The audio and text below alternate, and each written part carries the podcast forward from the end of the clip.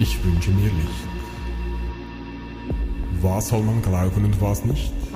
Corona, du vernebelst mir die Sicht. Wem kann man noch glauben und wem nicht? Ich tapp im Dunkeln, doch ich wünsche mir Licht. Die Wirtschaft wird runtergefahren, Existenzen zerstört. Ich wünsche mir Transparenz, doch ich werde nicht erhört. Nur eine Meinung ist richtig, das finde ich unerhört.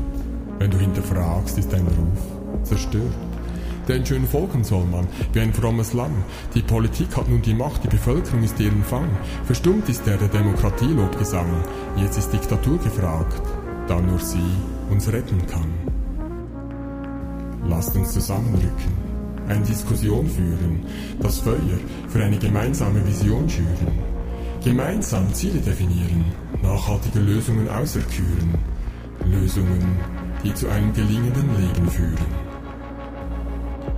Ja, ich bin kein Verschwörungstheoretiker, bin weder genereller Impfgegner noch radikaler 5G-Kritiker, bin kein Prophet und kein Weltuntergangsredner, bin kein Rechtsextremer und auch kein Hardcore-Esoteriker. Ich bin ein vielseitiger Mensch, wie du, pass in keine Schublade, ein Mensch wie du und ich mit runtergefallener Kinnlade. Ja, denn ich finde es unfassbar schade, Gehaltvolle Information, kontroverser Austausch ist wirklich kargi. Der findet kaum und schon gar nicht auf offiziellen Kanälen statt. Professoren, die nicht konform sind, bekommen einen Maulkorb verpasst. Ich habe diese nichtssagende und angstmachende Informationspolitik wirklich satt. Diese oberflächliche, dilettantische Art von Information macht mich platt. Lasst uns zusammenrücken, eine Diskussion führen, das Feuer für eine gemeinsame Vision schüren, gemeinsam Ziele definieren, nachhaltige Lösungen auserküren, Lösungen, die zu einem erfüllten Leben führen. Hört doch auf mit diesen angstmachenden absoluten Zahlen. Erst wenn ihr die Zahlen ins Verhältnis setzt, könnt ihr mit eurer Informationspolitik prahlen. Wie viele unter 80-Jährige ohne Vorerkrankungen sind nun verstorben? Und wie viele waren es im Durchschnitt der letzten fünf Jahren? Wie viele Kinder sind wegen Corona verstorben in diesen Monaten? Auch diese Information ist eine absolute Zahl, daher könnt ihr es erraten. Mich interessiert, wie diese Zahl dasteht im Vergleich zu den letzten Jahren. Und mich interessiert, wie viele Kinder im gleichen Zeitraum an Hunger starben. Gehört Bill und Melinda nun die WHO, wenn sie Hunderte von Millionen spenden? In der Kommunikation tut ihr immer nur die absoluten Zahlen verwenden. Interessant zu wissen wäre jedoch, wie hoch ist ihr Anteil am Total aller Spenden. Nur so können wir beurteilen, ob die WHO Bill und Melinda unzulässige Karten senden.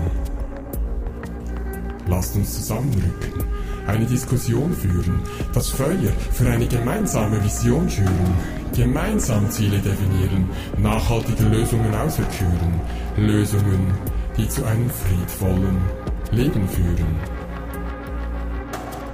Wissenschaftler gehen davon aus, dass der Virus vom Wildtiermarkt stammt.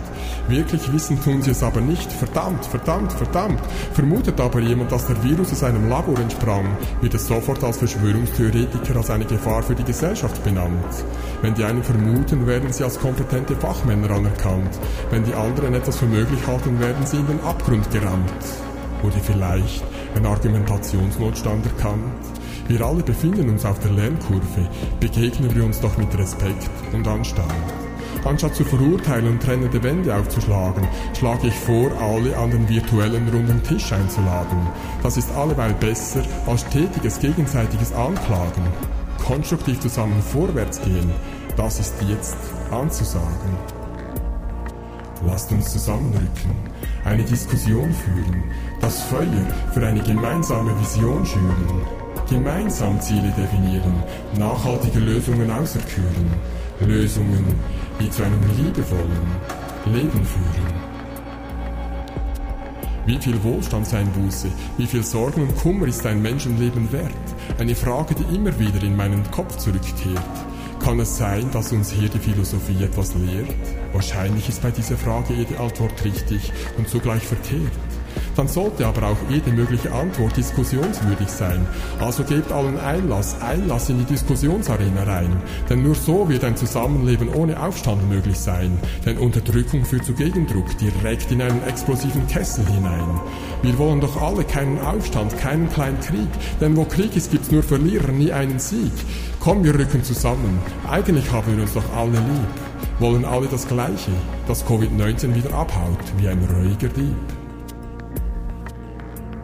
Lasst uns zusammenrücken, eine Diskussion führen, das Feuer für eine gemeinsame Vision schüren, gemeinsam Ziele definieren, nachhaltige Lösungen auserküren, Lösungen, die zu einem freien Leben führen. Bis es soweit ist, leben wir unser Leben richtig, streben nach einem lebenswerten Leben, leben unser Leben so, dass wir am Tag X bereit sind, um zu sterben. Vielleicht sollten wir dem Tod auch einen neuen Wert geben. Denn was, wenn der Tod nur die Geburt ist? Die Geburt in ein neues, lichtvolles Leben?